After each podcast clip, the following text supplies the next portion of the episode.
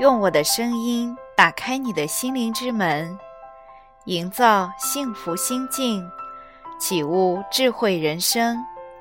这里是文语心境，我是您的心灵守护者丽文老师。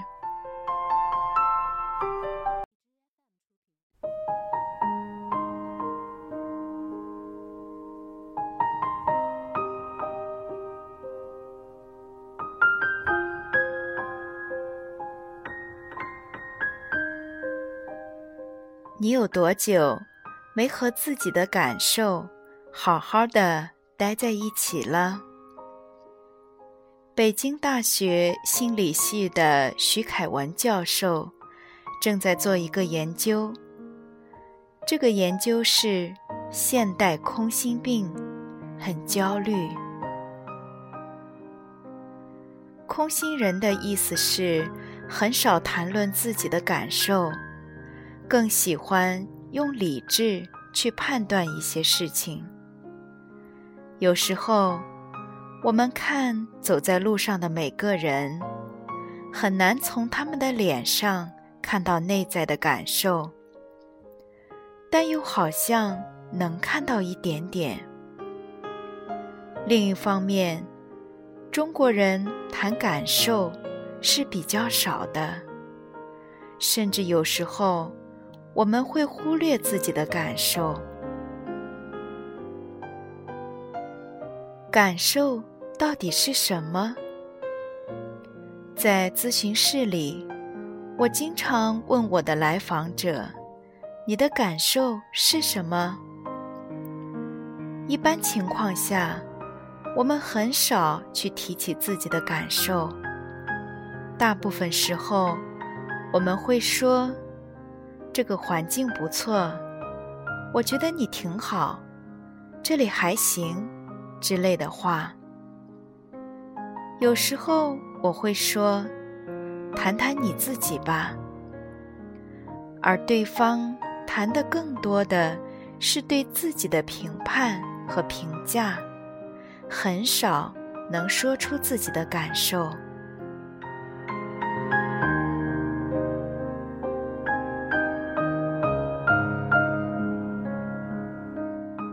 早上，我在一家咖啡馆喝咖啡，这是我的一个习惯。每天早上，我都会去那家咖啡馆买一杯咖啡，然后看到旁边坐着几个正在聊天的老外。我观察了一下，发现他们脸上的表情非常丰富，在每个人谈话的时候。其他所有人的眼神都会集中在讲话人的脸上，他们的眼光有非常多的碰触，好像在谈论一件非常开心的事情，大家都在笑，那笑声十分的感染人。那种笑，绝对不是礼节性的。或是为了适应环境的虚假的笑，我能感受到他们当时的情绪。一个真实的感受表达出来，对方是能感受到的。在我们跟别人聊天的时候，若是能真正的感受到对方当下的情感。那是一件非常不容易的事情，因为我们大多数时候学会了对别人的评判，学会了隐藏自己，学会了压抑自己，学会了各式各样的表达自己感受的方式。人因感受而存在，没有感受。我们人就不存在了。活人和死人的差别是：活人有价值体验，有成就体验，有喜怒哀乐，有惊恐、害怕、悲伤的情绪体验；而死人是没有任何感受的。如果我们无法体会自己的感受，就会觉得人生特别的虚空，很难寻找到生命的意义。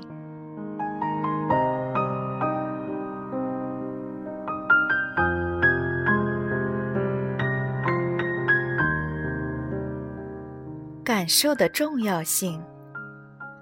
中国是礼仪之邦，很讲究礼仪。从小到大。我们在各种礼数的教导下成长，这些礼数的重要性超过了我们自己的感受，好像我们的感受并不是最重要的。更多时候，我们需要去维系自己在别人的眼中是一个怎样的形象。举一个简单的例子吧。比如，孩子怕黑，感受到了害怕，妈妈会有五种不同的回应方式。第一种，妈妈会对孩子说：“没事的，妈妈在。”第二种，孩子在表达害怕的过程中，妈妈没有任何的回应，好像妈妈。完全忽略了孩子害怕的感觉一样。第三种，妈妈否认孩子害怕的感觉。一个人睡觉有什么好怕的？你总要学会自己长大的。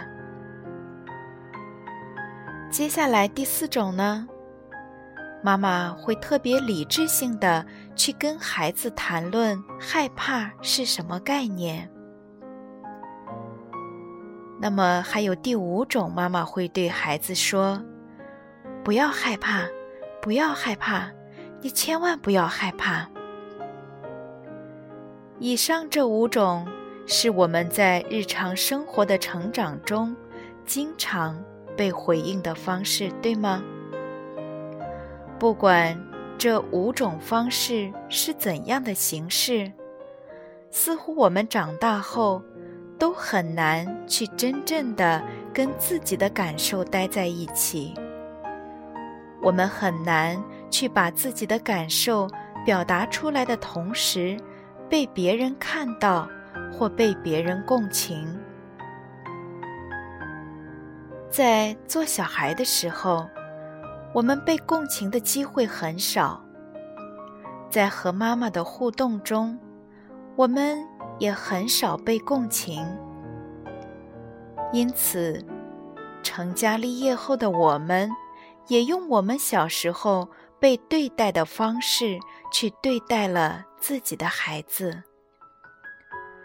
这五种方式中的任意一种，孩子的感受都是被压抑的。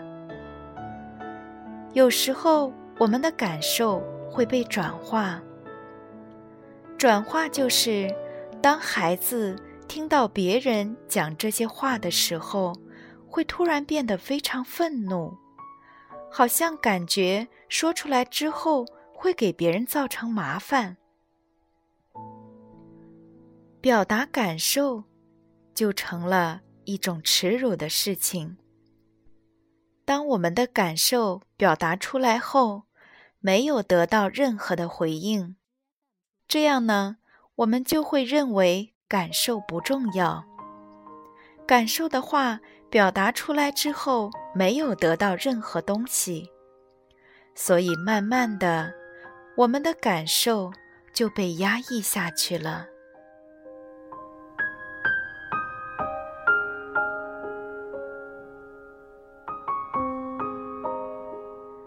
我们经常说。情商高的人善于表达感受。当我们和别人讨论问题的时候，有时候会沟通不畅，就好像沟通的两个人在两个不同的频道，彼此各说各的，互相不回应。在沟通中，我们经常用理性去表达自己的观点，而沟通。最终变成了一场激烈的辩论赛。再亲密的关系，有时都会有沟通问题。那么，沟通问题到底出在哪里呢？在沟通不畅的情况下，可能我们没有去谈自己的感受，更多的是谈对对方的看法，或者说一些批判性的内容。到最后，沟通。往往变成了互相间的指责和争吵。我们从小就被剥夺了表达感受的权利。事实上，感受没有被剥夺，被剥夺的只是表达自己感受的权利。以致后来，我们对自己的感受都产生了怀疑，甚至有时候。会不愿意去承认它。现在的人非常乐于讨论情商这个话题。会表达自己感受的人，就是一个情商高手。比如，两位先生都给太太买了一份礼物。太太甲收到礼物后，表现得很开心：“老公，你真好。”这种表达是对丈夫评价性的肯定。我们再来看太太乙，她也收到了老公送的礼物。老公，我拿到这份礼物真的非常开心，有你真好。我们可以看到，太太乙直接表达出了自己的感受，她很开心。非常开心，而这呢，也是对丈夫的一种肯定。我们可以感受到，两位太太表达出来的信息，让丈夫产生的体会肯定是不一样的。那么，你会更喜欢哪位太太的表达呢？太太乙是一个情商高手。她在表达自己感受的时候，实际上也跟丈夫产生了一个关联。两个人待在一起，哪怕什么都不说，什么也不做，心里就会觉得很满足。这种满足的感觉不需要言语，两人相视一笑就能体会到。所以说。人与人之间的关系，最最重要的就是互相间产生的感受。当我们已经被教化成一个不能去表达自己感受的人时，我们该如何去改变自己，让自己成为一个能表达自己感受的人呢？首先，第一点。我们需要觉察，我们要觉察当下的这一刻，自己的感受是什么。有一种行为治疗，其中有一个非常有趣的技巧，叫做全身扫描。从头部开始，慢慢的，像 CT 扫描仪一样，由上至下。扫描我们身体的每个部位。扫描时，有时能感受到身体某个部位有疼痛或者是酸胀的感觉。酸痛是我们身体最基本的感受之一。觉察到了，你就会知道自己这一刻的感受是什么：是愤怒的、悲伤的。委屈的、害怕的，还是担心的？感受没有好坏对错之分，感受就是感受。在我们曾经被对待的过程中，经常会去评价自己的感受，比如这些感受是负面的，我要马上解决。我不允许这些不好的感受待在自己的身上太久，或者这些感受是正面的，我要经常去体会它们。其实感受就是感受，我们只要去觉察它们就可以了。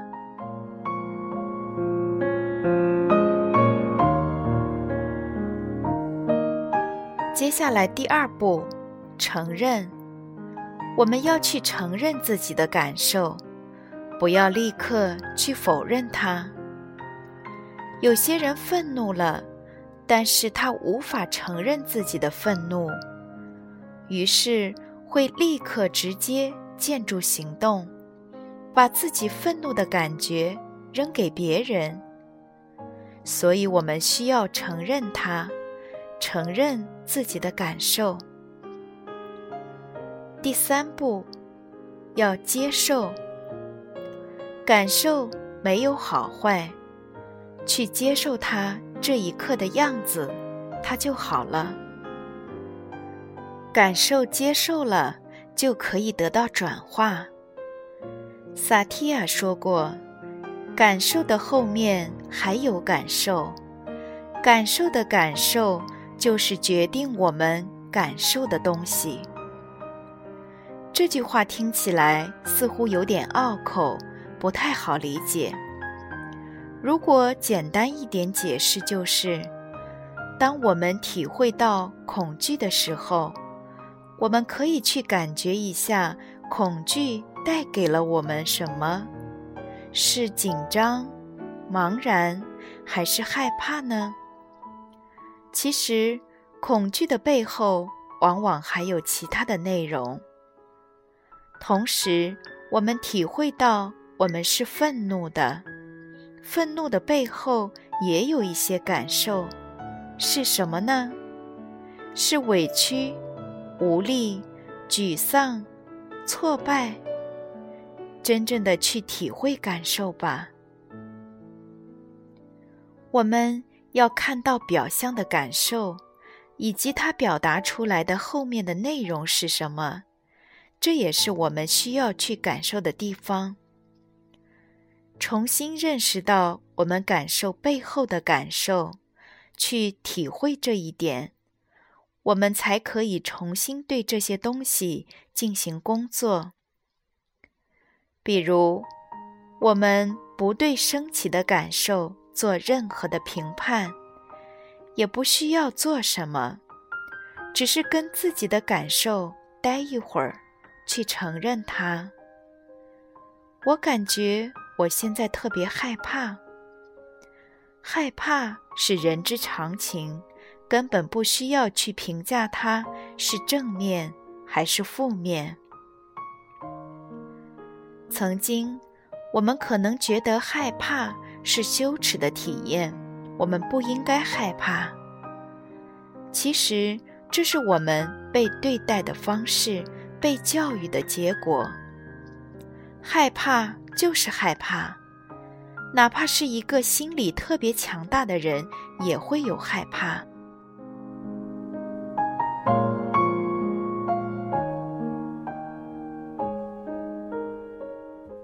感受要表达出来。许多的时候，我们是不允许别人表达感受的。